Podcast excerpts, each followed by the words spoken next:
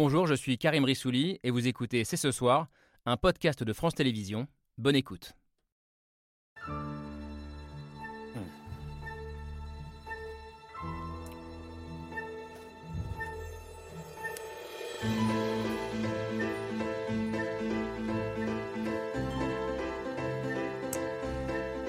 Bonsoir à toutes et à tous, soyez les bienvenus sur le plateau de C'est ce soir. C'est le nouveau surnom trouvé, et plutôt bien trouvé, je trouve, par l'un des observateurs avisés de la vie politique.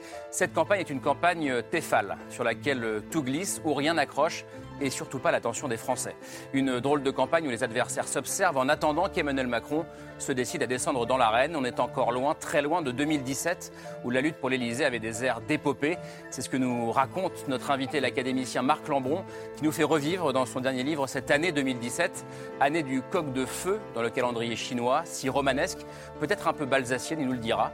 En 2022, on est plus dans l'univers de Samuel Beckett. En attendant Macron, c'est ce soir, c'est parti.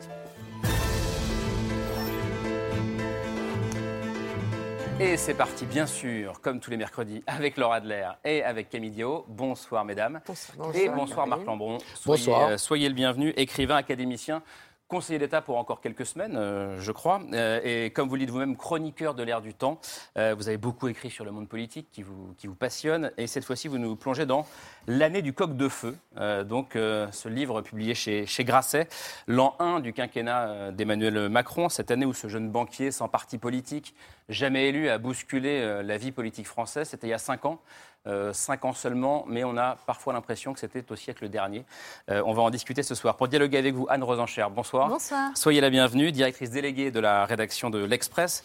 L'Express qui se mettait d'ailleurs euh, cette semaine dans, dans la tête de Macron. Et vous publiez, vous, ce livre et cet essai qui est ici un chagrin français. C'est publié à, l'Observatoire. Un livre euh, beaucoup sur les trahisons euh, de la gauche, on peut le dire comme ça, dans lequel vous interrogez des, mots valises, des mots qui ne veulent plus rien dire euh, selon vous. Euh, populisme, progressisme euh, ou encore le mot vivre ensemble. Et d'ailleurs, le, vivre ensemble, on va en parler aussi tout à l'heure dans la deuxième partie de l'émission euh, qui sera consacrée aux suites du reportage de Zone Interdite sur la radicalisation de l'islam dans certains quartiers, euh, qui vaut d'ailleurs à la présentatrice de l'émission et à l'un des témoins euh, qui sera avec nous d'ailleurs tout à l'heure, des menaces de mort. Mais donc d'abord, euh, Marc Lambron, euh, c'est un peu déroutant quand même ce que vous faites. Euh, et, et ce, que, ce que vous nous faites. Euh, on est en 2022, on Oui. est à quoi, à 66 jours maintenant, je compte chaque jour, mais d'une élection. Et vous, vous nous ramenez en 2017 euh, avec ce livre, L'année du coq de feu. C'est un peu votre marque de fabrique. D'ailleurs, vous tenez des journaux, vous noircissez des carnets et vous ne souhaitez pas les publier tout de suite. Vous attendez toujours un peu parce que, comme vous le dites, c'est un peu comme un bon vin. Ça doit vieillir en fût, un journal, c'est ça? Bah, c'est qu'un journal, c'est un genre assez étrange parce que euh, c'est comme une sorte de roman vrai que vous n'avez pas prémédité. Vous ne savez pas euh, au, vous allez 1er, au écrire. 1er janvier ce qui va se passer le, le 15 mai. Donc vous êtes en position assez photographique par rapport à la, à la réalité. Euh, et en même temps, vous savez très bien que ce que vous écrivez prendra son sens, sans doute, euh, quand ça va devenir du révolu. C'est-à-dire Mmh. que si vous le publiez l'année suivante, c'est presque une, une chronique journalistique. Si euh, vous attendez, ça vous donne. Le temps est un très bon co-auteur. Mmh. C'est très bien pour les écrivains paresseux parce que c'est le temps qui, qui ajoute lui-même sa propre, sa propre patine, euh, son propre tanin, puisque vous parliez de, De vin. de, de vin. Et bon, en effet, le- le- je, je déstocke en quelque sorte cette, cette archive maintenant parce qu'il y a un contrepoint évident. Nous sommes de nouveau en, en année électorale, donc c'est c'est pas 20 ans après, mais c'est c'est 5 ans après. Et ça ajoute encore, je crois, des, des- des- des- des effets de, de- de perspective sur Et- euh, ce qui est à la fois révolu et en même temps les acteurs sont encore là. Et vous êtes un écrivain paresseux, vous? Je suis un écrivain paresseux. Oui, en ce sens que, euh, en ce sens que, si vous voulez, je ne, là, en l'occurrence, je veux dire, je ne suis pas fatigué à, à- à façonner une intrigue, euh, puisque Ouais. euh, Le- vous, la- vous- vous- vous parlez de Balzac, c'est-à-dire qu'en Ouais. effet, là, il y a une comédie humaine et les personnages sont parfois plus déconcertants ou plus, ou plus colorés euh, ou plus extravagants que ceux que je pourrais euh, Et- imaginer. Et l'intrigue était magnifique. hein. On, et- on et- va la revoir tout à l'heure. Et, et- et l'intrigue, je n'en suis pas le- je n'en suis pas L'auteur, le- le père. L'auteur, ces mystères m'échappent, mais je feins d'en être l'organisateur, comme disait Cocteau. En même temps, 5 ans, c'est pas non plus énorme pour laisser Non. vieillir euh, le, le bon vin, euh, pour prendre, pour, pour prendre du recul. Et dans le préambule de votre livre, vous écrivez 5 ans seulement. 2017-2022, ont conféré à l'état du monde une allonge qui, en d'autres époques, eut requis plusieurs décennies. Ça veut dire quoi? Ça veut dire qu'on est en train de vivre une sorte d'accélération de l'histoire en ce moment? Oui, moi j'ai le sentiment que. j'avais publié le journal de mes 40 ans 20 ans après. Et, en réalité, c'était presque la même, la même scénographie. Là, je trouve qu'en 5 ans, oui, les, choses sont allées, euh, sont allées très vite. Alors on peut. On peut euh, et pas seulement dans ce, dans ce quinquennat, évidemment, euh, la crise sanitaire. Si vous voulez, moi je ne suis pas en mesure de faire je n'ai pas la compétence pour faire le bilan de, du, mmh. du, quinquennat Macron, et puis peut-être qu'il y en aura un autre. Donc le bilan, il sera peut-être retiré en, 2027. Mais euh, je vais vous dire deux choses, par exemple. Je n'ai jamais eu, et ça c'est un effet étrange, le sentiment de vivre dans un pays aussi, euh, ce qu'il faut dire, socialiste ou socialisé, qu'avec qu'avec euh, le Covid. C'est-à-dire que le quoi qu'il en coûte. Gilet jaune plus Covid d'ailleurs. Gilet jaune plus Covid. Mais en réalité, on a mis des parachutes étatiques partout. L'économie a été placée sous, sous, perfusion salubre. Et comme collectivisé quasiment. Hmm. Alors évidemment, c'est pas c'est pas une chose. Euh, je dis pas que Bruno Le Maire, c'est Kerensky euh, ou, euh, ou, Beria, mais il se trouve que non, mais il dit lui-même, il disait d'ailleurs sur ce plateau que lui-même avait été étonné de changer. Bah, que la, idéologiquement à la faveur de la crise. Bah, que la circonstance, en réalité, pour qu'il n'y ait pas, et pour l'instant, on n'est pas en 29, je veux dire, il n'y a pas des, des, des, suicides à Wall Street. Ou, bon. Donc c'est une sorte d'étrange socialisme contraint, si on peut hmm. dire. L'autre chose, et peut-être qu'on en parlera dans la deuxième partie de l'émission, c'est que de mémoire de, petits Français, euh, je n'ai pas le souvenir de, cinq années où l'irrationnel ait été aussi, euh, aussi prégnant. Euh, il me semble que, vraiment, alors bon, euh, fake news, mmh. phénomène de, de secte, étrangement descente de certaines religions, enfin, mmh. déchristianisation, météocratie, euh, on peut dire islamiste, euh, des sondages disent que les Français ne croient plus à l'au-delà.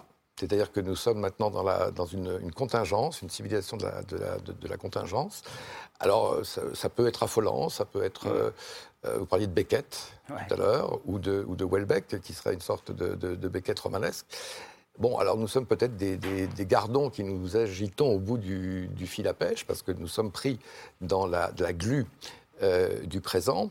Et en même temps, euh, moi j'ai toujours vécu, je suis lyonnais d'origine, alors euh, les historiens ont même inventé un, mot pour qualifier la, la lyonitude, le motérantisme lyonnais. Bon, le euh, modérantisme. Le modérantisme, c'est-à-dire que c'est une ville du, juste milieu, déséquilibre. Mm. Ça va avec la phrase de Nietzsche qui disait Malheur à moi, je suis nuancé. Et je ne suis pas sûr que la, que la nuance et le modérantisme euh, euh rhône-alpin auront, été, euh, auront été en faveur ces cinq dernières années. En, même temps, c'est intéressant. Soit des marqueurs de l'époque, c'est vrai que ça, c'est pas, c'est, pas certain. C'est votre sentiment aussi, Anne Rosencher, cette accélération de l'histoire qu'on a vécue? J'ai l'impression, oui, de vivre un moment de, non non pas d'accélération, mais de, comme la précipitation chimique. Vous savez, mm. c'est-à-dire que c'est quelque chose qui, ce sont des choses qui, qui travaillent depuis beaucoup plus longtemps. Euh, euh, mm. le, développement de l'hyper-individualisme, euh, cette espèce de repli sur soi, sur sa sphère privée, le, désenchantement politique, le, le, sentiment d'impuissance du discours politique et d'impuissance de la politique mm. elle-même. Tout cela travaille depuis au moins 30, 30 ou 40 ans. Mais en effet, j'ai eu le sentiment d'une d'un précipité, cristallisation, euh, d'une cristallisation d'un moment ou d'un quinquennat où les choses euh, s'accélèrent en effet euh, à certains égards. Donc c'est ce qui peut donner, si vous voulez, cette impression de, pour reprendre votre formule, de, de, de, campagne Tefal, c'est que je pense que d'un côté il y a en effet une variante politique qui est le désenchantement de la mm. politique. Normalement, la présidentielle, c'est le moment où on se choisit l'homme, enfin vous savez, c'est l'homme choisi par la nation pour répondre de son destin. C'était la définition de De Gaulle. Donc il faut avoir l'impression que son vote, que son choix va vraiment changer la vie, comme disait euh, Mitterrand, changer le cours des choses. Et une partie des Français, euh, pour euh, une raison, euh, pour à, tort ou à raison, c'est pas la question, ont le sentiment que depuis un certain temps, les choses sont là dans les discours, mais que le passage aux actes finalement ne se fait pas parce qu'on s'inscrit dans des cadres hmm. qui nous dépassent ou qui nous empêchent. et je pense que ça, c'est une fatigue démocratique à laquelle s'ajoute, oui, à laquelle s'ajoute euh, l'espèce de repli de la chose commune sur, une, sur un hyper-individualisme, un matérialisme, euh, la fin des syndicats, la fin des aventures collectives, de la religion, même si on veut, euh, qui fait que entre le désenchantement et le rien à cirer, il reste de la vie civique. Il ne faut pas non plus, faut pas non plus mm. décrire quelque chose de totalement millénariste. Mais il y a quelque chose du commun qui s'étiole. Oui, je suis d'accord avec ça. Une forme de chagrin français. Une forme de chagrin français. Mais quand il y a du chagrin, il y a de l'espoir. On va revenir sur la, sur la campagne Tefal euh, tout à l'heure, parce que vraiment j'adore ce mot. Euh, et je remercie, je remercie, les poils. Ça tombe bien, c'est le jour de la chandeleur aujourd'hui. Hein, Exactement. J'espère que vous allez faire des crêpes. Ce euh, c'est pas prévu, mais. Demain. Euh, promis demain pour mes enfants. Avec la Tefal euh, qui Mais avant Tefal, et vraiment quelle pub pour Tefal, euh, je crois que vous avez adoré ce livre, Laure de Marc Lambron. Oui, moi j'ai beaucoup aimé. Ben, c'est difficile de ne pas aimer quelqu'un d'abord qui sait écrire, qui est doué d'un humour, d'un sens de l'observation, d'une causticité, d'une ironie permanente et d'une distance par rapport au temps. On parlait du temps. À un moment, dans les, dans les deux tiers après, à peu près de votre ouvrage, Marc Lambron, vous parlez de votre génération et vous dites en des termes extrêmement précis à quel point finalement vous appartenez à une génération où ce que nous avons vécu, je suis un peu plus vieille que vous, mais à peu près de la même génération, était fortement intéressant. là, mais bon. Fortement intéressant. Il y avait des intellectuels qui étaient vraiment absolument passionnants, il y avait des débats qui étaient constructifs, il y avait une mise en perspective et une croyance dans le progrès, il y avait un avenir qui se dessinait, il y avait du désir. Et là, vous dites que finalement, quelque chose effectivement se précipite, il y a une sorte de chagrin du temps, mais ce chagrin du temps a été finalement euh, arrêté, stoppé net, par l'arrivée d'Emmanuel Macron, comme une espèce de d'ovni. Là, je parle plutôt du paysage politique et intellectuel. Et comme vous adorez, comme moi, la musique et que nous avons les mêmes références euh, à la fois cinématographique mais aussi musical, vous dites à un moment qu'Emmanuel Macron, c'est comme les Pink Floyd en 74. Alors expliquez-moi. Euh, pas exactement. Alors, ah, ah. Euh, non, attendez. Euh, alors c'est vrai que j'ai le sentiment d'appartenir à une génération, non pas perdue, parce que ça serait Non, non, mais il y a eu de la chance. Une génération de neveux. Non, c'est-à-dire que nous avons au-dessus, mm. les gens qui avaient 10 ans de plus, c'est mai 68, donc ils ont cueilli des fleurs et ils nous les ont données en, brassé. Moi, je suis l'année où la majorité à 18 ans est, votée. Bon. Vous aviez 11 ans. Donc, 11 euh, ans 68, mais 17 ans 74. Donc, euh, entre Cohn-Bendit et Giscard, si vous voulez, euh, temporellement. bon, alors, tous les acquis libertaires avaient été finalement conquis par nos, jeunes oncles, en quelque sorte. Hmm. Et puis, il y a cette chose étrange qui est l'arrivée des années 80, c'est-à-dire des années Wall Street, des années... Alors, on n'est pas, pas si vieux, à ce moment-là. Et en même temps, on voit apparaître des cyborgs de la finance, euh, euh, génération Wall Street, et on est un peu pris finalement entre, euh, entre Woodstock et, le CAC 40, si vous voulez. Alors qu'est-ce qu'on fait? Qu'est-ce qu'on fait avec ça? Ben, On bricole des identités d'Arlequin et on essaie de tenir une ligne. Moi, ma ligne, quoi qu'il en soit, quoi qu'il en coûte, dirait votre ami Macron, ça a été d'écrire. Ça a été d'essayer d'écrire et de, tenir euh, euh, bah ce, regard euh, peut-être ancien, peut-être étrange, qui passe par l'appréhension, d'ailleurs non pas même pas audiovisuelle, mais même si je, prétends être un peu photographe. Ouais, vous avez pris des photos en arrivant sur ce plateau. Avec des phrases, mais d'essayer de, bah voilà, de, dire, de dire ce que nous étions. Et alors, les Pink Floyd, alors, Macron. Ah bah les Pink Floyd. Alors, bon, c'est quoi le rapport? Eh ben, Le rapport, c'est que, vous allez me ramener à Lyon, c'est que mon, mon premier concert, quand j'ai 15 ans, c'est le Pink Floyd au Palais des Sports de Lyon. Euh, qui était en train de rôder l'album Dark Side of the Moon, qui n'était même pas d'ailleurs euh, enregistré. Et puis après, je vais aller voir 73 les Zeppelin, 74 les Who, 76 les Rolling Stones, dans ce même lieu. Or, il se trouve que le 4 février, euh, qui est le, jour de mon anniversaire.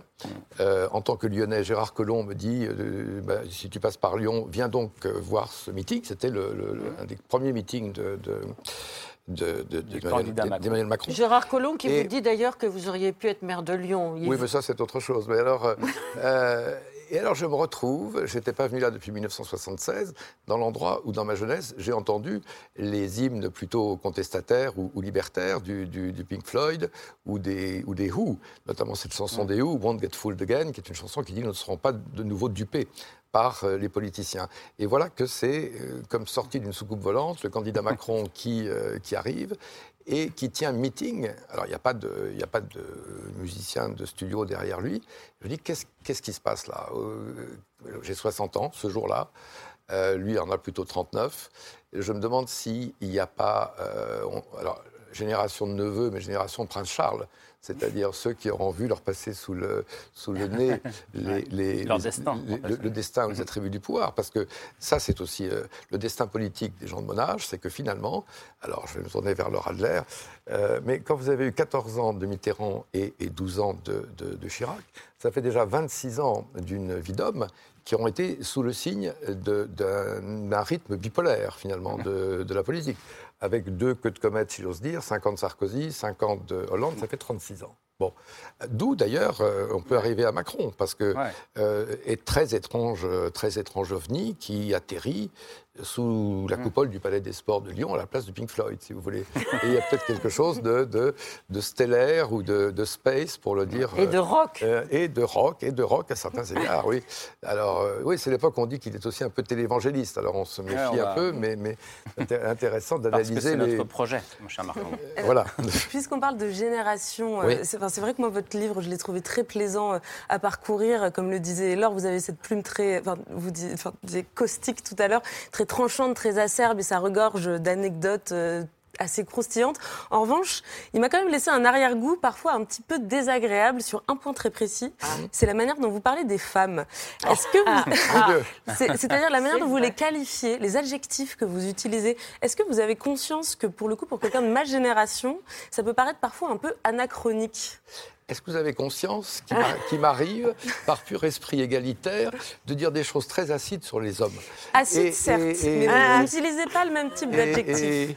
Et, probablement. Quel bah, type, euh, du coup Je vais, je vais, alors, À je mon vais, je vais avis- lire- Alors, moi aussi, je j'ai vais lire un des, je vais lire des, des petits alors, vous exemples, allez- des petites dire, phrases je, que je j'ai pense que je suis plus en- Attention aux deux, là, Oui, ah bah, oui. mais quand même, je, euh, non, je pense que je suis plus andro- androphobe que misogyne. Mais- Peut-être, mais en revanche, je je vais lire des petits extraits. Il est méchant avec les hommes aussi. Oh, bah, très Oui, alors je dis pas que vous n'êtes pas méchant avec les hommes. Je dis que la manière dont vous qualifiez les femmes, les adjectifs que vous choisissez, ils peuvent être. Enfin, moi, je les ai vécus comme clairement misogynes. Et c'est Ah, particulièrement prégnant quand vous hein, parlez il des, journalistes. Donc, là. je, je lis des extraits. Quand vous parlez d'A- d'Alessandra Sublet, la charmante et écervelée Alessandra Sublet. À propos de l'émission C'est à vous sur France 5, voilà que là, la Pix, donc Anne-Sophie Lapix, pépit, gazouille, semblant Ah. animer chaque soir un enterrement de vie de jeune fille. Vous parlez d'Enora Malagré, la pulpeuse chroniqueuse quitte l'émission de Cyril Hanouna. Et ça, c'est trois exemples, mais il y en a beaucoup d'autres. Oui, alors c'est intéressant parce que vous, c'est une transition monarchique qui est, qui est celle qui est allée de Alessandra Sublet à, à Anne-Sophie Lapix, n'est-ce pas? C'est vous Pour, pour- la- pour- la- la- pour la l'animation Dans cette de émission. dans cette émission. Et me frappait, alors Sarah Sublet, elle est lyonnaise comme moi, donc j'ai le droit comme modérantiste lyonnais de dire ce que j'en pense. Et Anne-Sophie Lapix me frappait, j'ai rien contre elle, je ne la connais pas, mais le Moi, fait Vous devriez Moi, la connaître, elle est super sympa. eh ben, le fait que quand elle était sur Canal+, Et elle est très euh, grande professionnelle, quand- elle ne. Oui, mais pas, mon quand, cher quand- Marc. quand elle était sur Canal+, Elle travaille. Ah ben, bien sûr qu'elle travaille, mais, mais sur Canal, elle aspirait à être Anne Sinclair. Je me souviens qu'elle avait déstabilisé dans une émission politique Marine Le euh, Pen, Marine Le Pen en la prenant sur le terrain économique. Et là, elle remplace euh, la fonction créée en organe, elle remplace Alessandra Sublet. Et d'un seul coup, on a l'impression qu'elle marche sur les mains. Enfin, en tout cas, qu'il y, a- il y a une, une obligation qui est liée à l'emploi. Ah, c'est pas la même émission. Comme au théâtre, c'est pas la même émission, donc ça suppose une certaine polymorphie, une certaine Bon. plasticité. Et moi, je suis sans doute plus abrupte. Alors Euh, moi, j'ai un autre point oui, pour ah, re- rebondir sur Camille. oui. Ça, c'est dans le début du livre. Ouais. Vous êtes fortement contre l'écriture inclusive. Là, Ah c'est oui. votre côté académicien. Mais D'accord pourquoi vous. donc Je vais voler à votre secours, parce que je suis Mais d'accord pourquoi avec vous. donc Pourquoi, ça vous gêne Ah ben, Je suis contre l'écriture Est-ce inclusive. que c'est un peu le côté macho là de Marc Blanc Mais me- non. Pas du tout. Non, c'est pas macho, ça. C'est mon côté écolo- écologiste. Ah bon? Oui. Euh, Alors là, j'essaie de comprendre. alors, je vais vous expliquer. Je vais vous expliquer. Une langue, une langue, c'est comme un paysage. Un paysage, ça n'est pas décrété. C'est c'est régulier, c'est irrégulier, c'est travaillé par l'érosion, c'est un résultat. C'est Donc, façonné, malgré tout. On Mm. ne change pas. On ne change pas.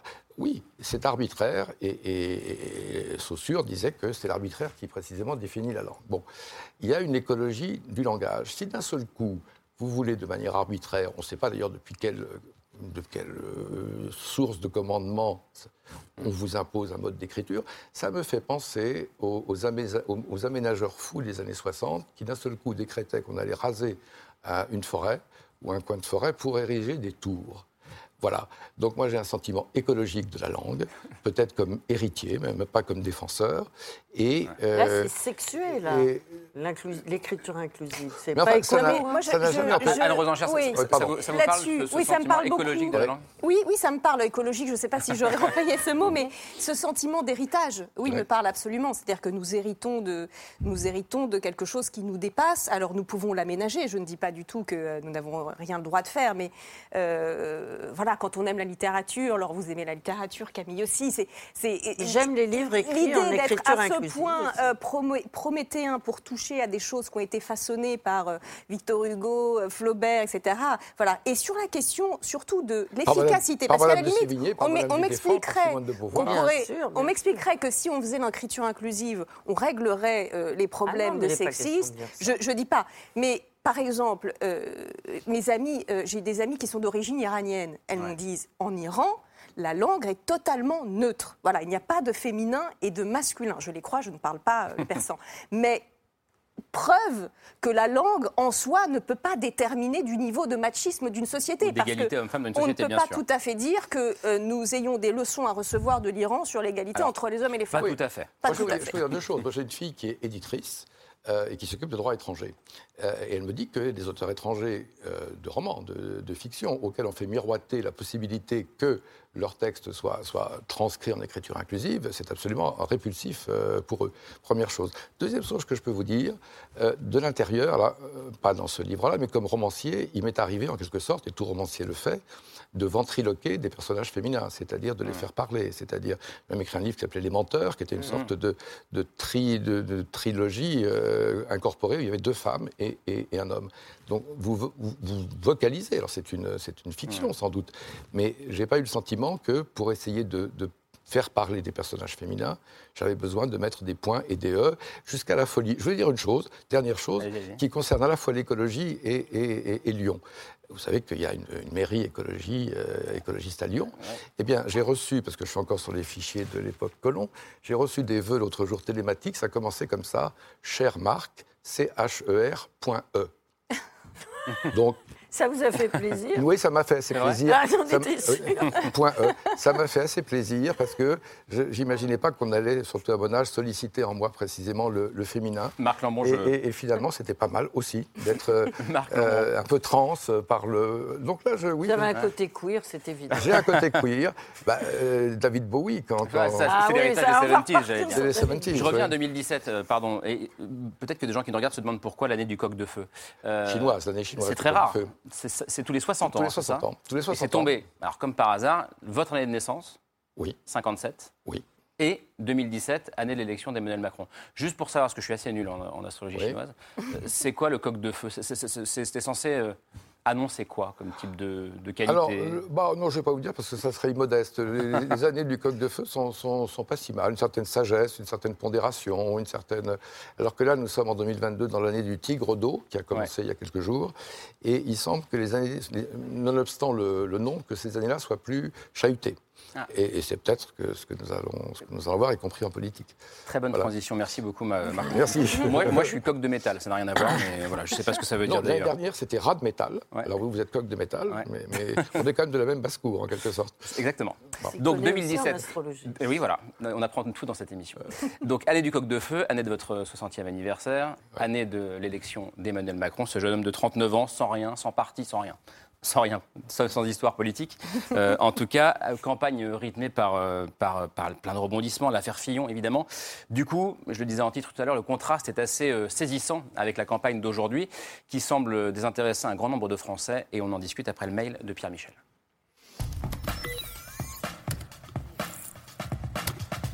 On parlait chute de l'ancien monde, d'un grand vent nouveau, c'était pas forcément vrai, mais 2017 c'était romanesque. Ils, Ils sont méritent- là, ils sont dans les campagnes, dans les villes. Je parlais de ils votre sont sur les réseaux sociaux. Les candidats étaient au taquet.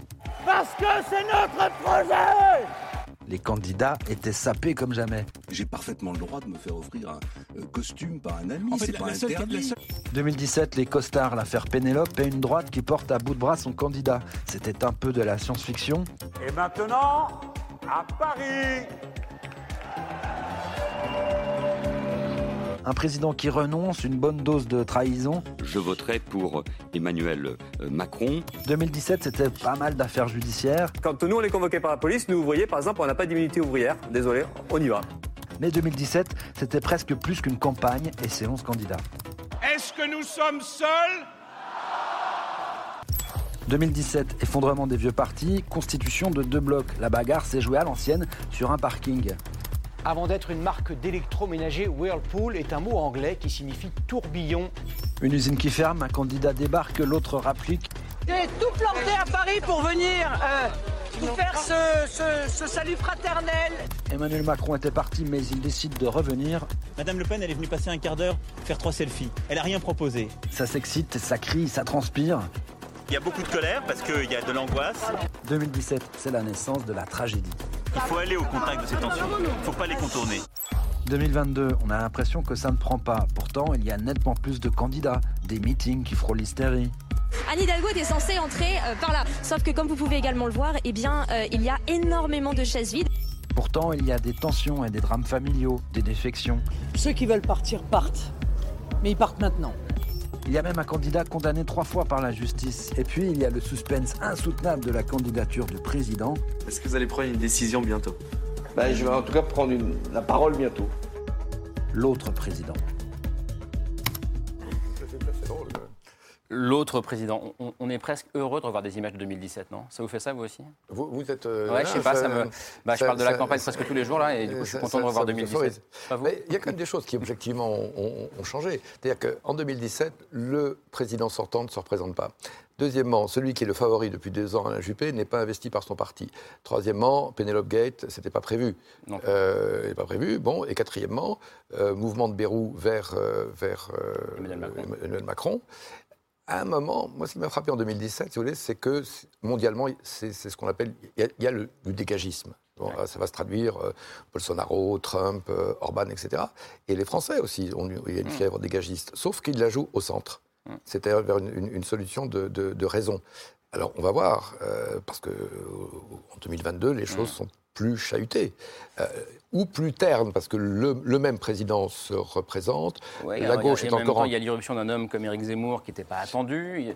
Euh, Non, mais Zemmour, ça peut s'interpréter, à mon avis, comme une sorte de, de- de scission euh, à l'extrême droite. C'est-à-dire qu'il y a- il y a maintenant euh, une extrême droite bifide, euh, comme la gauche, elle, se, se- se segmente maintenant. euh, il y a quand même des, des phénomènes de sissiparité là, politique qui sont assez intéressants à observer dans la France d'aujourd'hui. Campagne Tefal, ça vous, ça vous parle ou pas? Campagne Tefal? Ouais. Bah, euh, Ça attache ou ça n'attache pas? Ça- bah, Une bonne Tefal n'accroche pas, normalement. Normalement. Ça- n'attache pas. C'est le principe, en tout cas. Moi, j'ai toujours préféré les, les- les chaudrons, si vous Ouais, voulez, lyonnais. comme, dans, Ouais. comme dans Astérix, et puis oui, les, les- les bonnes, les bonnes euh, potées. Donc, bah, c'est-à-dire qu'en même temps, c'est une pièce qui n'a pas commencé, puisque le, le- le- un des principaux protagonistes n'est pas encore déclaré. Donc, euh, c'est tr- très étrange ce qui se passe en ce moment, c'est-à-dire une espèce de, de marais. euh, puis on, on attend que le, le coq, euh, je ne sais pas s'il est de feu, euh, tombe de sa branche. Est-ce que c'est l'un des éléments euh, possibles d'explication, en tout cas, le fait que le protagoniste principal de l'histoire ne soit pas là? Oui, est je là, pense que je pense qu'il y y a encore euh, l'idée qu'on est en espèce de pré-campagne dans la dans la cou- dans la coulisse, enfin dans la, de, de- en- de l'entrée en scène de la campagne. Mais et d'ailleurs la métaphore, euh, je pense, de théâtre ou du spectacle euh, n'est pas anodine parce qu'en fait j'ai le sentiment de ce double mouvement, c'est-à-dire que d'un côté tout ce qu'on s'est dit tout à l'heure, à savoir euh, une espèce de désaffiliation, de désenchantement, voire de repli sur soi et d'abstention massive, etc. Et de l'autre côté, euh, la politique euh, euh, telle qu'elle est présentée euh, dans les médias comme une espèce de spectacle, voire de défouloir. Et euh, récemment, on a encore vu des, des- des émissions où, objectivement, on a l'impression que, oui, en effet, il y a désormais cette espèce de, de course à l'échalote sémantique Peut-être justement parce qu'il y a eu cette idée que désormais les Français n'entendent plus le ronron du discours Mhm. politique qui s'est enfermé dans une espèce de, de, de, de novlangue et Ouais. puis aussi de, qui, qui s'est dévalorisé à force de promettre, de dire, de parler très fort et une fois au pouvoir de, de, faire moins. C'est- Et c'est- donc, C'est tout ce que vous dénoncez dans ce livre. hein. Oui, Le- oui, Des hommes qui parlent très fort, mais qui manquent de courage politique. Oui. Euh, D'où cet épuisement démocratique. Ah oui, je pense, parce qu'à la fin, euh, ça- ça- ça- et en plus, non seulement donc ça déçoit les gens, Mais vous voyez que pour essayer de percer le mur du son, vous avez des gens qui vont aller de plus en plus radical et de plus en plus clivant. Alors ça va peut-être attacher certains, faire adhérer certains, mais je pense que ça continue d'en dissuader d'autres.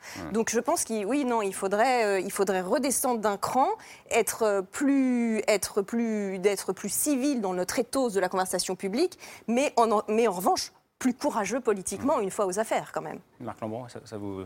Oui, en, en- en écho à ce que dit, euh, à ce que dit Anne, moi je dirais. Bon, je vais me tourner vers, vers euh, Anne Sinclair, qui a bien connu François Mitterrand. Anne Sinclair. Anne Sinclair. J'adore. Mais c'est un compliment. Ah oui, mais quel- merci. Mais, ah, C'est quel mon dé- second prénom. Oui. Et c'est le prénom de ma mère. Alors vous me C'est un très beau prénom. Ah, même, quand même, il se passe des trucs assez Ouais. désenvoûtements quand même sur le. Malgré sur le- la glace. Mais enfin, enfin c'est très, c'est très curieux, Laura Adler. Bon, euh, mais euh, François Mitterrand. Non, euh, Marc, comme vous voulez, vous pouvez euh, couper. Marc, euh, Lambon. Marc Couir, Marc Couir. Vous tournez-vous Mais- vers, euh, vers, vers Laura Adler. Je me tourne vers Laura Adler.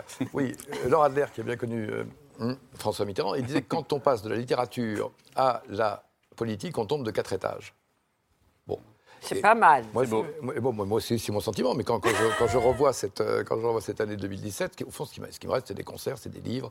euh, et, un jour, mon, mon camarade Pierre Moscovici m'avait dédicacé un de ses livres en disant à Marc Lambron qui aime la politique malgré lui. Et est-ce que, est-ce que nos, est-ce que on a envie, pour faire écho à ce que disait euh, Anne Rosencher, est-ce qu'on a forcément envie que nos vies quotidiennes soient cannibalisées par euh, un, un usage intrusif de la politique? Parce qu'après tout, il y a un récit, mais qui est un, même un récit national. Alors certes, nous sommes dans une, dans une période de- de- d'élection, mais je ne suis pas sûr que notre vie ressemble à une chaîne d'information permanente.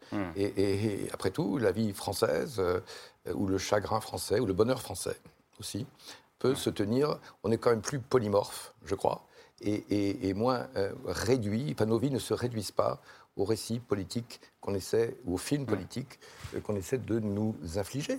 Donc, euh, liberté de l'esprit, et euh, on, peut, on peut aller ailleurs. Euh, on peut lire, on peut aller au cinéma, on peut... euh, Voilà. Mais il y a ça aussi. le- le- Qu'est-ce que c'est qu'un récit national aujourd'hui? Et, et vous parliez de neuf langues à l'instant, euh, Anne Rosencher. Une des thèses que vous développez dans le livre, c'est que le discours politique, il est devenu complètement incompréhensible. Vous dites que et la technocratie d'un côté et la communication de l'autre ont créé une espèce de charabia euh, qui fait que le peuple ne comprend plus les élites euh, politiques. Est-ce que vous, et vous dites que la conséquence de ça, euh, bah, c'est que finalement, les citoyens disent bah, Marine Le Pen, au moins, elle, on la comprend et c'est bien la seule. Oui, je pense qu'il y, a- y y un OPA hostile de la novlangue et du charabia sur le discours politique et que euh, euh, ça crée deux choses. Euh, la première, c'est que ça crée euh, parfois du- un sentiment d'infériorité d'abord, de dire mais je ne dois pas être au niveau parce que je ne comprends pas ce Ouais. qui se dit. Et je pense que ça, ce- ce- ce- cet effet-là passe assez rapidement parce que euh, d'abord, c'est la responsabilité des hommes politiques d'être compris par euh, ceux à qui ils s'adressent. Et en fait, la vérité, c'est que le deuxième effet vient très rapidement et ça a créé de la défiance. Euh, Il y a cette phrase de Coluche que j'aime bien qui dit il voudrait qu'on soit intelligent, mais ils nous prennent pour des cons, alors comment qu'on ferait? Et c'était vraiment, je pense, il a saisi dans les années 80 quelque chose qui est resté. D'ailleurs, c'était pas pour rien peut-être que Coluche était une icône sur les ronds-points des Gilets jaunes, qui, je pense, il a saisi cette espèce de bascule où tout d'un coup on passe de la politique comme aventure collective euh, de la souveraineté populaire à une espèce de discours euh, qui allait enfermer et manger de plus en plus euh, les choses. Et je, oui, dans ce livre, je reviens sur quelques termes. Alors c'est pas forcément de la neuve langue, mais le- la récurrence de certains mots euh, magiques du type hein. populisme, alors progressisme c'est encore autre chose, ou vivre ensemble, pour moi, c'est- c'est- c'est- c'est- ce sont des mots qui nous enferment. Il faudrait qu'on qu'on évite presque de les utiliser pour pouvoir regarder ce qu'ils euh, contiennent. Voilà, quand on dit populisme, euh, c'est quand même un mot qui qui insulte, qui disqualifie tout le diagnostic du peuple. Alors que vous dites ce mot euh, vient de peuple. Et Ce justement, mot- voilà, il a la racine peuple dedans. Donc Mm. euh, on ne peut, pas jouer à ça. C'est-à-dire que c'est Parce que vous dites qu'il est utilisé aujourd'hui pour disqualifier l'adversaire et uniquement pour ça. Oui, bien sûr, et que quand on est un homme politique, même aussi quand on est euh, des journalistes, donc quand nous sommes des corps intermédiaires, nous sommes censés intercéder. Je ne dis pas qu'il faut applaudir tout ce qui vient forcément du peuple, pas plus que ce qui vient de l'élite. Je veux dire, c'est pas la question, mais euh, la responsabilité qui est la nôtre euh, du- de, de- de ne pas disqualifier a priori ce qui nous déplaît, ce qui va à l'encontre de notre pente naturelle ou de notre sociologie, elle est énorme. Elle est énorme parce que c'est vraiment à l'élite par mission et par fonction qu'incombe la responsabilité du cessez-le-feu. Moi, je dirais, alors peut-être comme euh, quelqu'un qui est sensible au, au, au verbe, que la politique, c'est aussi une question de, de, syntaxe et de lexique. Et à mon avis, nous avons eu un, un, un très grand exemple dans les années, euh, des années 40 aux années 60. Euh, considérez le général de Gaulle, euh, qui parle un français politique qui mélange, je dirais, Chateaubriand et Michel Audiard, mmh. et qui est parfaitement intelligible et en même temps qui s'inscrit vraiment dans, dans, une racine, dans une grande tradition euh, française. Mmh. Quel, quel, français politique, euh, entre guillemets, est-ce que l'on parle depuis, depuis cette époque-là? C'est très, très intéressant de, de, de, voir. Vous regardez que dans l'actuelle campagne, par exemple, à mon avis, euh, une question c'est qui, qui, a un surmoi littéraire, par exemple? Euh, À mon avis, Mélenchon, évidemment, Christiane Taubira, probablement, et Emmanuel Macron même si c'est un peu, un peu élargi. Les Zemmour, on est obligé de le dire. Et, Eric et, pardon, Zemmour, Eric très Zemmour, cultivé. Et, pardon, Eric Zemmour. Donc, euh, il y en a peut-être même un peu plus que la dernière fois, en quelque sorte, si, si on prend ce, ce critère. Ouais. Et alors, moi, c'est ça qui m'intéresserait dans une, dans une campagne, plutôt que les, les querelles de, de, je ne sais pas, de, de basse-cour ou de... C'est la, la, la, langue qui est, qui est parlée et qu'est-ce qui affleure encore, tout de même, de quelque chose qui nous relierait à, à, ce que nous sommes quand même, qui est une, c'est-à-dire le, le, bah, le, français, c'est voilà, c'est un pays de politique littéraire quand même. Ouais. La France. Moi, je voudrais dire deux mots sur le livre, sur votre livre. Le début est très bouleversant puisque vous adressez à votre grand-père et vous parlez de l'héritage qu'il a laissé à l'intérieur de votre propre famille héritage de transmission de mémoire, mais aussi héritage de la valeur des mots. Grand-père grand juif polonais. Hein, euh, oui, juif polonais, ayant choisi ouais. de vivre en France à cause de l'incarnation de la République, voilà. etc. Et on rejoint aussi beaucoup des passages du livre de Marc Lambron, parce que c'est l'importance des mots pour dire le monde. Et je pense qu'il y a eu plusieurs événements il y a une séquence à l'intérieur de votre livre, Marc Lambron, qui est absolument incroyable. Vous assistez à la remise de décoration de Philippe Solers euh, à l'Élysée du temps où François Hollande était président. Et là, euh, on comprend bien qu'il y a quelque chose dans le corps, dans la stature, mais dans les mots qu'utilise François Hollande, de déshabitation du discours politique. Mmh. Il ne veut plus être un président comme un autre. Mmh. Et là, il y a quelque chose qui a déshabité la, tessiture, la dramaturgie du discours politique. Il y a eu aussi les ronds-points, il y a eu aussi les gilets jaunes, il y a eu ce qui s'est passé à la Concorde. Il y a eu beaucoup de choses qui se sont passées durant toutes ces années où tout ce que vous a transmis votre grand-père n'est plus là. Et il n'y a plus de dramaturgie, il n'y a plus de, de chair des mots du politique. Comment le retrouver? C'est ça qui nous intéresse en tant que futur quelque électeur. Chose à, à, quoi me fait penser ce que vous venez de dire, c'est que le français était pour beaucoup une langue conquise. Euh, que l'on vienne de, de, de, Pologne, ou que le français ne soit pas la première langue, ou même dans une France qui, très largement, même au début du XXe siècle, est encore une France où il y a des patois, euh, où, on parle, où tout le monde parle deux langues, alors patois ou langue régionale, comme vous voulez. Mais l'idée que, l'idée du double, euh, l'idée qu'on entend en, en, presque en stéréo ou en écho, euh, cette langue qui n'est pas donnée mais qui est conquise. Et, la beauté aussi, elle est conquise, d'où l'intérêt de, de, conserver son écologie. On, on, on, son écologie euh, littéraire euh, littéraire, quoi, quoi littéraire sa, sa, sa, sa, beauté, l'hérité, son, son... Langagière. Euh, on va basculer sur la, sur la deuxième partie, mais euh, l'un des mots, c'est le mot vivre ensemble, Anne Rosencher, qui est, qui est au cœur de, de ce livre. C'est un, un, de ces mots qui enferme pour vous. Euh, pourquoi est-ce qu'il enferme ce mot? Il enferme parce qu'on fait semblant de parler de la même chose alors qu'on ne parle pas de la même chose. vivre ensemble, qu'est-ce que ça veut dire? C'est-à-dire que, est-ce que ça veut dire vivre côte à côte comme le promeuvent certains, euh, les communautaristes, qui aujourd'hui euh, ont quand même une certaine influence et ont gagné une certaine partie. Euh, donc chacun avec ses mœurs, ses particularismes, euh, ses normes, y compris dans la société et dans, le, dans, le, dans la vie civile de tous les jours. Ou est-ce que c'est une façon plus à la française? Alors elle est très décriée dans le monde, elle est souvent incomprise, mais que je défends moi, qui est la, de la façon universaliste républicaine, et qui est de dire, elle n'est pas parfaite, elle doit, montrer qu'elle sait tenir ses promesses, mais qui est de mettre d'abord en avant ceux qui nous ressemblent. C'est-à-dire garder, il y a une partie quand même qui est euh, un petit peu contrainte, hein, euh, qui est de garder pour soi et pour la sphère privée ses particularismes, sa culture d'origine, etc. Et se vivre dans la, dans la cité en tant que citoyen comme l'homme ou la femme sans étiquette. C'est la Mm. formule de Régis Debray que j'aime beaucoup citer parce que je pense que c'est ça le projet euh, euh, et la promesse française. Laura Adler parlait de, de mon grand-père, c'est vraiment ce qu'il m'a transmis et il me l'a transmis avec une, euh, avec un- une histoire douloureuse. Enfin, euh, lui, euh, lui a été résistant et déporté en tant que résistant à Dachau, mais quand il est revenu, sa famille entière avait été exterminée à Auschwitz. Et malgré tout, il a refait souche en France avec cette idée que c'était la promesse de la France, la promesse républicaine, qui faisait que finalement nous n'étions jamais des minorités. euh, euh, mais, mais- mais mis dans une espèce de, de- de référence, de communauté de référence qui est, la, réf- qui est la communauté nationale, que c'était ça le projet dans lequel on s'inscrivait et qui était finalement le bouclier suprême. Le voir, et là on va en parler, se, se déliter sous les effets euh, du communautarisme et d'une autre façon de voir les choses, ça m'effraie, ça m'effraie pour mon pays et ça m'effraie pour mes enfants. On continue, on continue à en parler euh, tous ensemble. Vous, vous restez évidemment avec nous euh, de ce mot entre gros guillemets euh, vivre ensemble. Et on va poser une question après les, les menaces de mort reçues par l'animatrice du magazine Zone Interdite, Ophélie Meunier, et par un responsable associatif de Roubaix. Est-ce que c'est encore possible de parler librement d'islamisme, de fondamentalisme, sans craindre, comme c'est leur cas, pour leur vie? Pourquoi est-ce qu'on n'arrive pas à débattre de ces sujets plus sereinement? Et puis quelle est la réalité de cette menace aujourd'hui pour la République? On en débat avec les trois invités qui vont nous rejoindre, trois habitants de Roubaix, cette ville qui est sous le feu des projecteurs depuis dix jours, un élu, un sociologue et le responsable associatif aujourd'hui menacé de mort. Mais d'abord la preuve par trois, signé Hugo Bernard.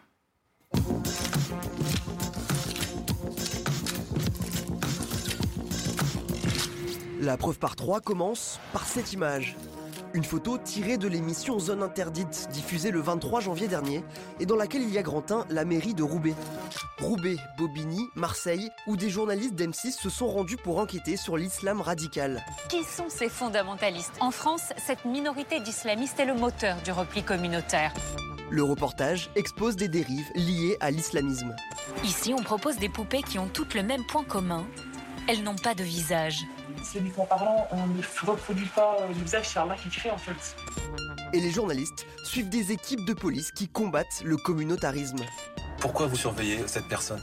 C'est un individu euh, particulièrement hostile, avec des comportements agressifs. Résultat, dans cette image, il y a aussi grand 2, le logo de Zone Interdite, dont la présentatrice Ophélie Meunier et un témoin du reportage ont été menacés de mort et sont désormais sous protection policière. Je veux au nom de tout le gouvernement lui adresser notre plein et entier soutien. La classe politique unanime. Je soutiens euh, complètement euh, les journalistes qui ont fait ce travail-là. Que l'on doive euh, être accompagné d'un policier pour avoir dénoncé ce genre de fait, ça c'est inadmissible. Enfin, dans cette image, il y a grand 3, une barrière. Une limite franchie selon l'avocat Richard Malka. Une menace de mort, c'est insupportable, c'est inacceptable, parce que c'est la loi du silence, c'est la loi de la peur, c'est la loi de la terreur.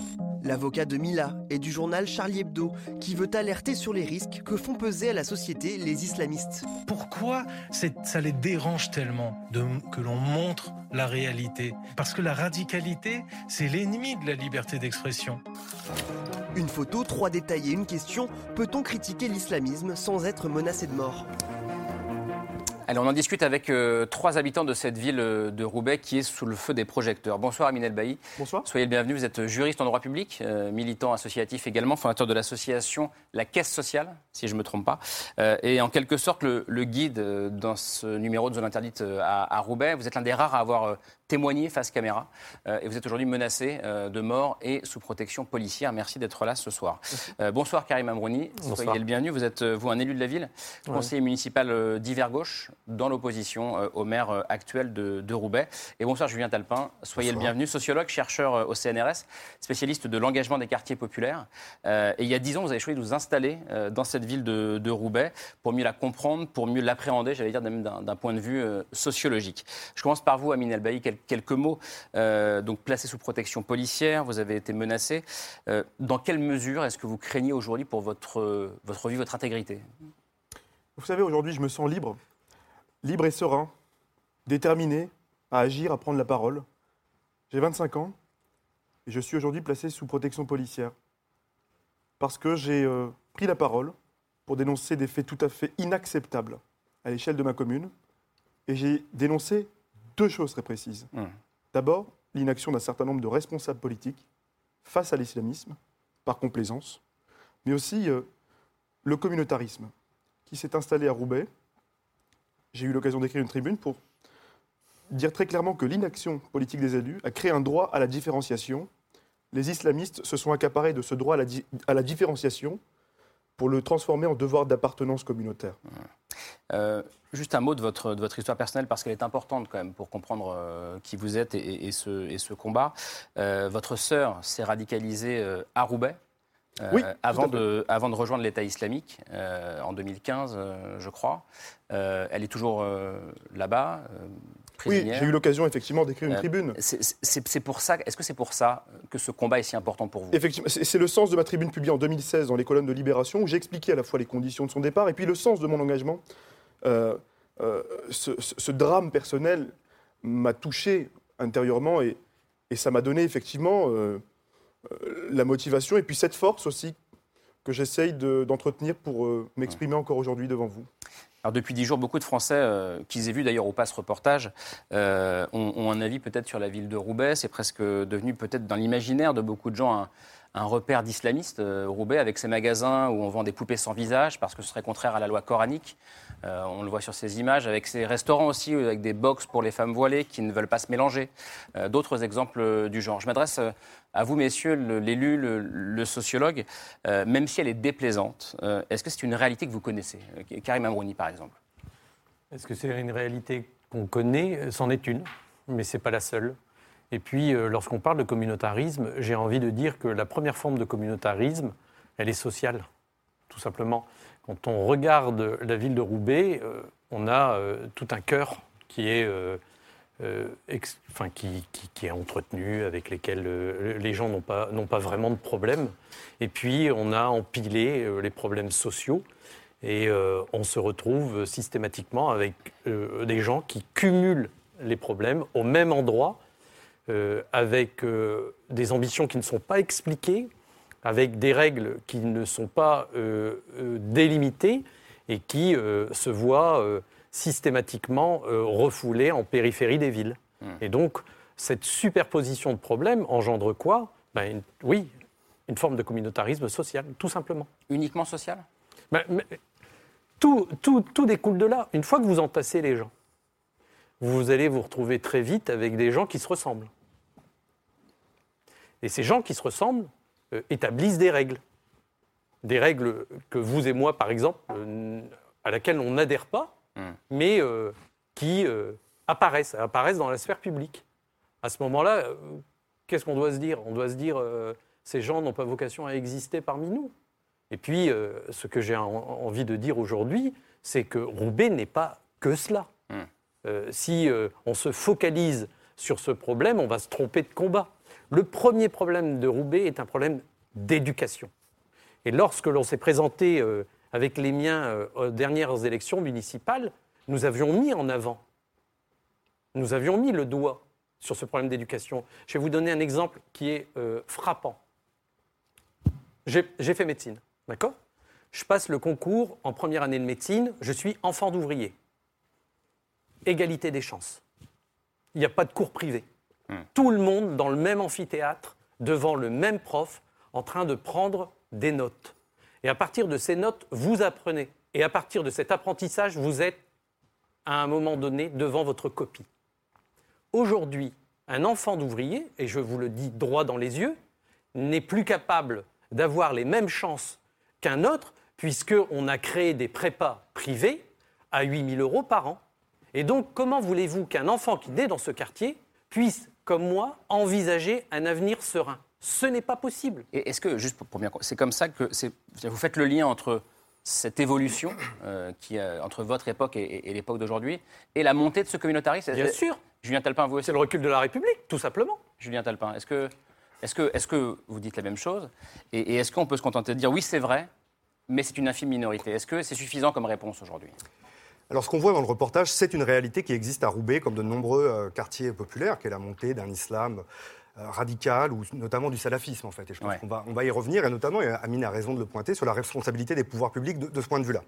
Après, ce n'est qu'effectivement une minorité de ce qu'est aujourd'hui Roubaix, une ville de 97 000 habitants, qui est la, ville, la, la- la grande ville la plus pauvre de France, une des plus inégalitaires également, puisqu'il y a des, des très grandes fortunes en fait à Roubaix, et les formes d'entre-soi qui existent chez les minorités souvent pour se protéger des discriminations qu'ils peuvent connaître, on les retrouve également dans les milieux euh, de la grande bourgeoisie roubaisienne euh, de la même façon, d'une certaine façon, et le communautarisme euh, bourgeois est rarement pointé, pointé du doigt, et toutes les formes d'entre-soi peuvent être interrogées, à mon avis, euh, par la République, d'une certaine façon. Et c'est aussi une ville d'immigration, parce qu'on est venu chercher dans les années 60 des immigrés, notamment algériens, pour venir travailler dans les usines, et les gens sont restés. Et aujourd'hui, si on voit autant de commerces communautaires dans certaines rues de Roubaix, c'est pas uniquement que les gens souhaitent se concentrer entre eux, c'est le fruit de politiques urbaines de peuplement successives depuis des décennies. où On a choisi de concentrer les minorités et les descendants de l'immigration dans certains quartiers plutôt que d'autres parce qu'on ne voulait pas les mettre ailleurs.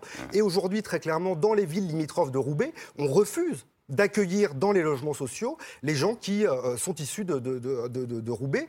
Euh, et c'est vrai dans la plupart des métropoles françaises. Et donc, voilà, il y a- il y, a une question d'équilibrage territorial. Euh, voilà, la, la concentration spatiale des minorités est le fruit de politiques de peuplement qui ont été choisies de façon un peu égoïste et parfois sciemment par les pouvoirs publics depuis des décennies.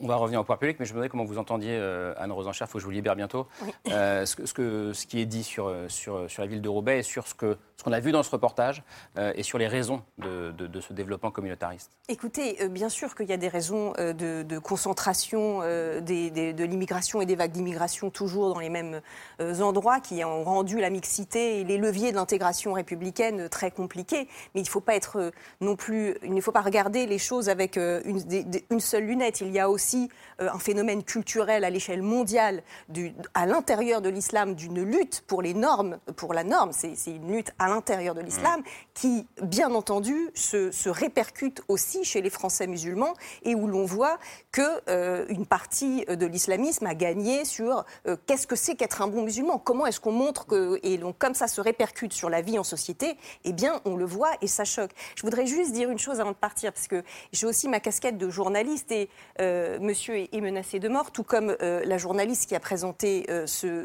reportage.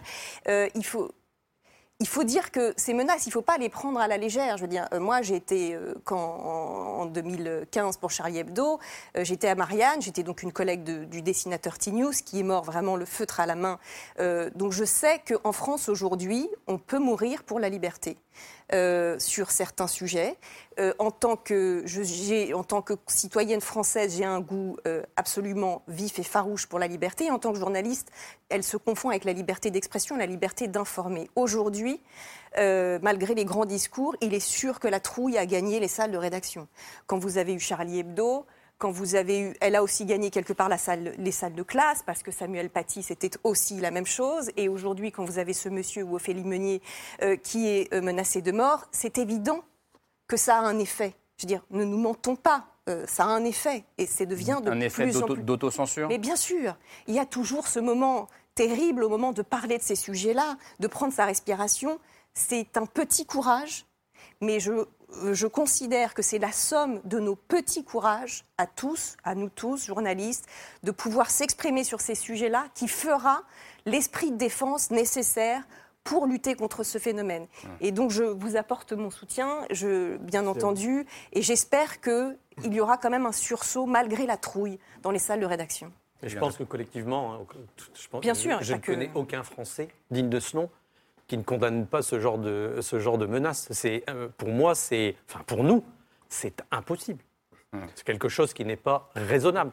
Mais de toute façon, qu'on se le dise, je soigne des enfants. Vous verriez la pauvreté, la pauvreté du discours. Mais c'est parce que le nombre de mots. Merci Anne Rosenchère. Allez-y, allez-y. hein. Le nombre de mots qui est enseigné et qui est retenu, euh, et, euh, moi, m'effare.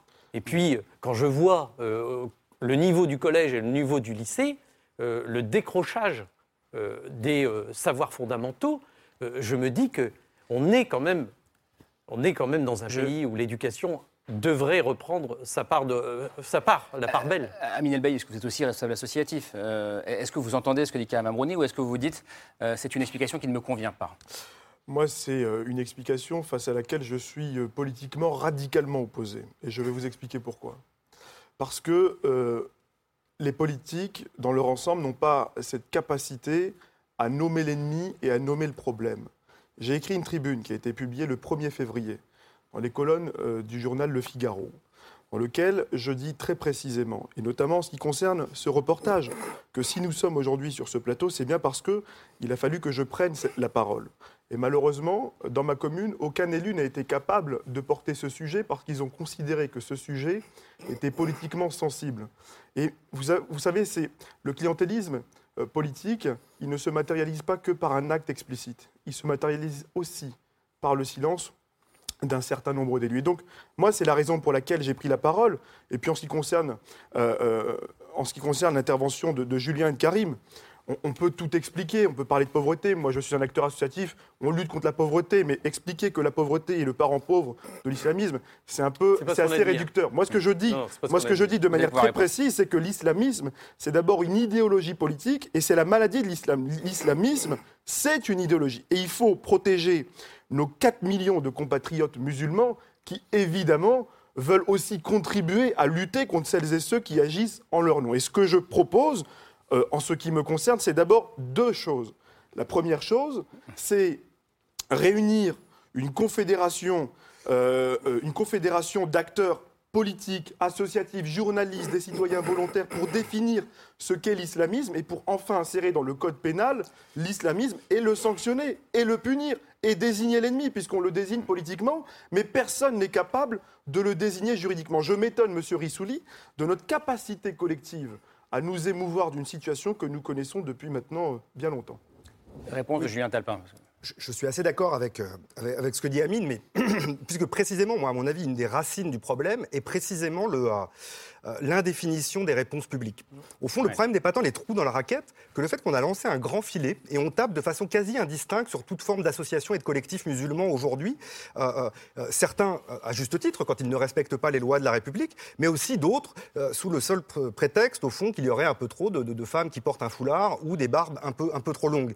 Et il me semble, à cet égard, qu'on fait fausse route, en fait. Et que la loi séparatisme qui a été votée très récemment, en fait, va accentuer, en fait, cette erreur de, de diagnostic. Au fond, en tapant tous azimuts sur la société civile musulmane, pour le dire comme ça, au fond, on se coupe des relais possibles qui, précisément, permettraient euh, de, euh, de, de- de- de ne pas laisser la place au salafisme. Le développement du salafisme ne peut pas se comprendre indépendamment euh, de, des attaques institutionnelles répétées depuis de nombreuses années, en fait, sur des acteurs associatifs. Et on en a des exemples à Roubaix. On peut citer Radio Pastel, une radio qui fait un travail tout à fait remarquable depuis des années, qui s'est vu f- couper ses subventions par le conseil régional pour des raisons farfelues. Une association de jeunes comme l'association Nouveau Regard sur la jeunesse de la même façon.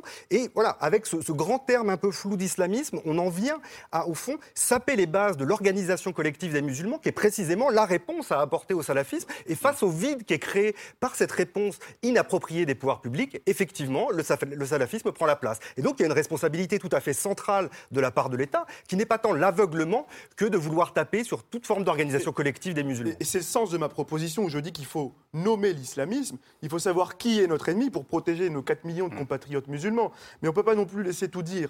Euh, moi, je propose dans cette proposition d'associer des chercheurs comme M. Talpin pour permettre justement à des sociologues de le définir. Mais après, il faut aussi désigner avec qui on travaille. On ne peut pas travailler, M. Talpin, par exemple, avec le CCIF. Je sais que vous avez rédigé une tribune avec eux pour les soutenir.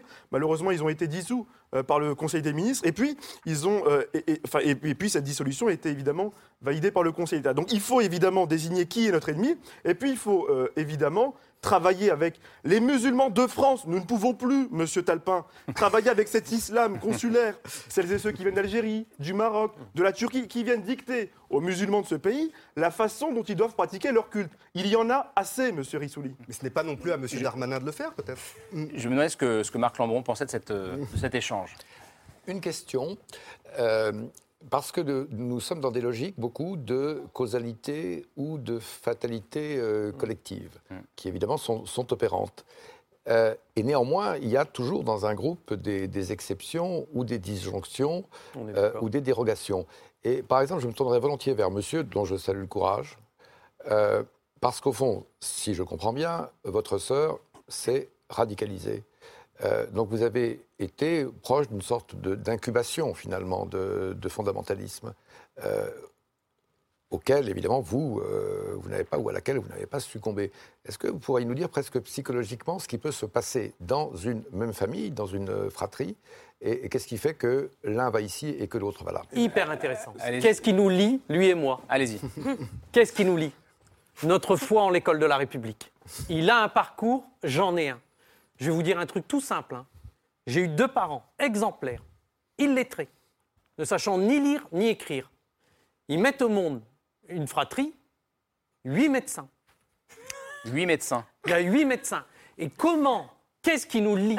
Qu'est-ce qui fait que nous, nous regardons l'avenir? Qu'est-ce qui fait que nous, nous regardons les choses avec envie, ambition, tourner vers cela C'est la culture, c'est notre ambition d'intellectualiser la pensée et c'est notre ambition farouche de défendre ce triptyque républicain qui est la liberté, l'égalité et la fraternité. C'est cela qui nous parler. anime.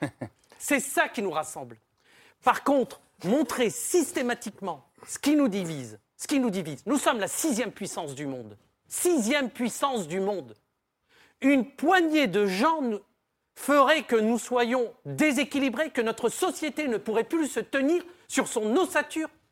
L'équilibre de cette société réside sur le savoir. Nous sommes des gens lettrés. Nous savons. Laissons-nous guider par notre histoire.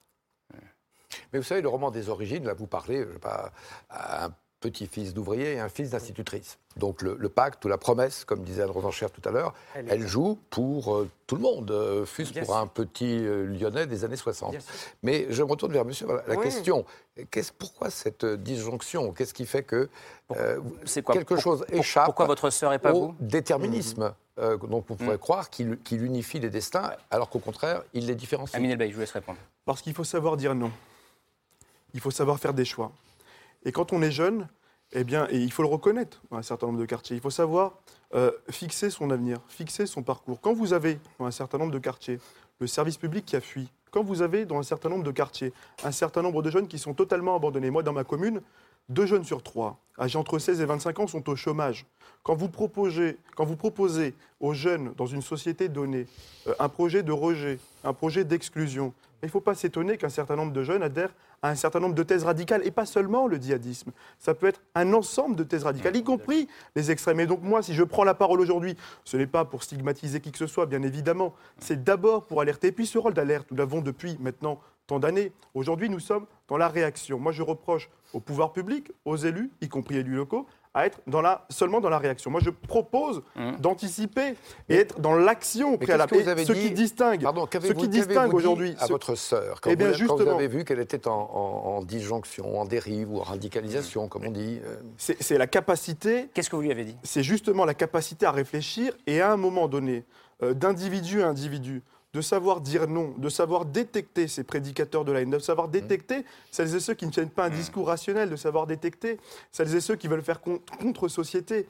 Et celles et ceux qui veulent faire contre-société, c'est justement celles et ceux qui se servent de l'incapacité générale des pouvoirs publics et de l'État euh, à euh, répondre à une situation donnée. Et donc justement, ces discours, ce discours victimaire, il doit être euh, contre-attaqué par une contre-offensive républicaine.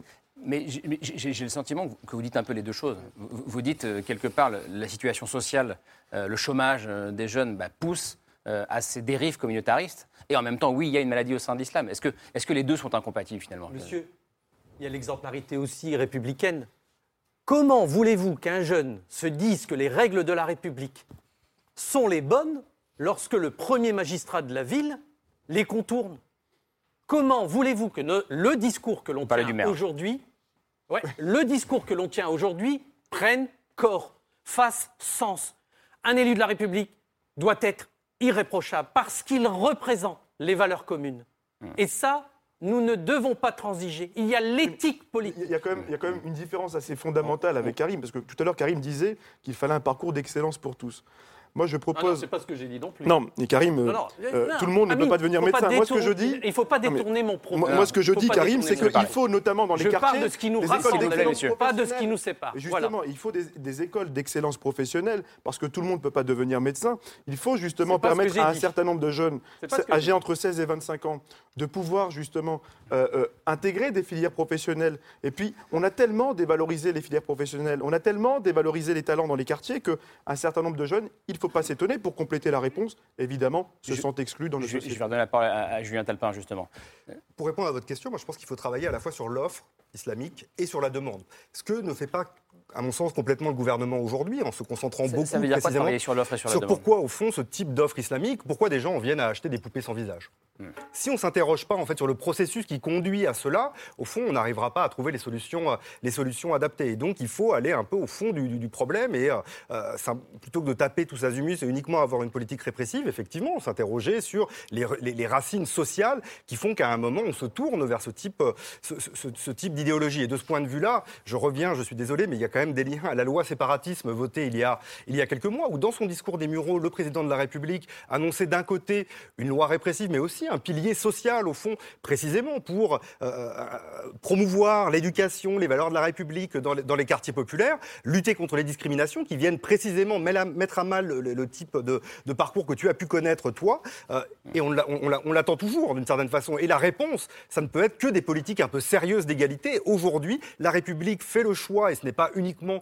dans ce quinquennat aujourd'hui, de mettre davantage de moyens en termes d'éducation dans les centres-villes plutôt que dans les quartiers populaires et les périphéries. La politique de la ville ne Mais change le- rien de ce point de vue-là. On met plus d'argent dans les écoles préparatoires des grandes écoles que dans les EP. C'est un choix politique. On en voit aujourd'hui les conséquences. Il n'y a pas de Et membres voilà. du gouvernement, donc je précise Mm. juste quand même J'entends que les, que les classes de CP, CE1 en REP plus ont été dédoublées au début de ce quinquennat, et que c'était l'une des mesures aussi euh, en, en- en ter- en termes éducatifs. On n'a pas le temps de faire la liste, mais euh, juste le, le conseil que vous vouliez donner ce soir, c'était quoi, ma Oui, euh, c'est un livre qui s'appelle Rue Jean-Pierre Timbaud, euh, entre Barbu et Bobo. C'est une rue du 11e arrondissement de Paris, Ouais. où justement. Vous avez euh, écho justement à notre discussion. ex- Exactement, où cohabitent à la fois, on va dire, les bobos et les hipsters, ainsi qu'une mosquée salafiste et des, et des librairies salafistes. Et, et c'est un livre qui interroge cette notion de vivre ensemble, mis à l'épreuve du réel.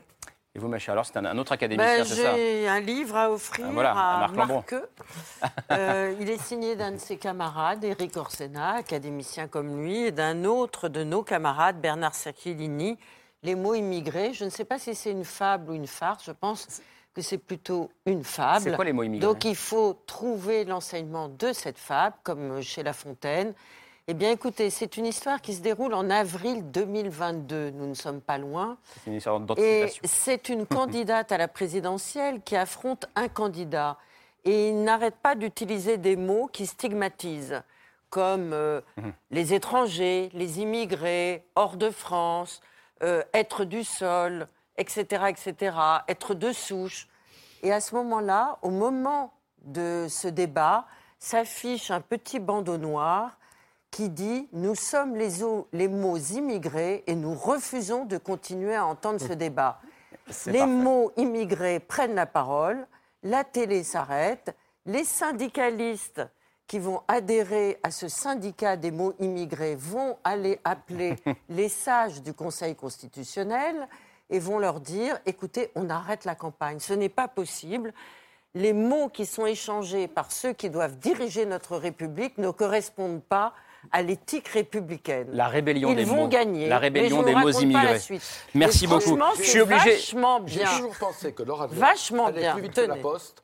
Quoi J'ai toujours pensé Allez, que vous alliez c'est- plus vite que la- Eric me l'a sûrement envoyé, mais je ne l'ai pas encore Pardon, reçu. mais Ah bah voilà. Vous parlez à, vous parlez à Anne Sinclair, poste. excusez-moi. mais- Ah oui. ouais. Anne Bon, merci beaucoup. Merci euh, d'être venu sur ce plateau. C'était un plaisir de, de vous recevoir, euh, d'être venu de, de Roubaix tous les trois. Vous allez repartir ensemble, euh, peut-être. En tout cas, merci beaucoup.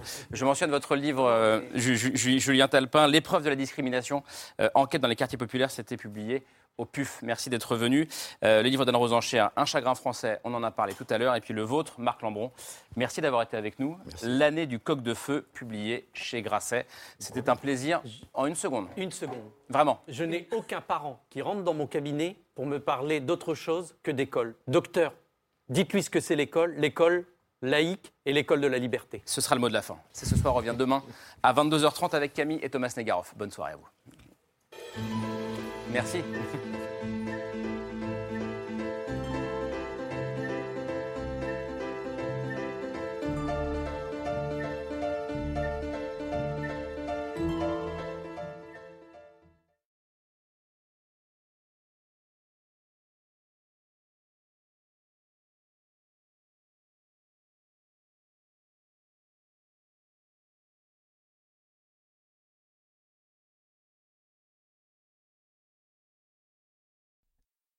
C'était C'est ce soir, un podcast de France Télévisions.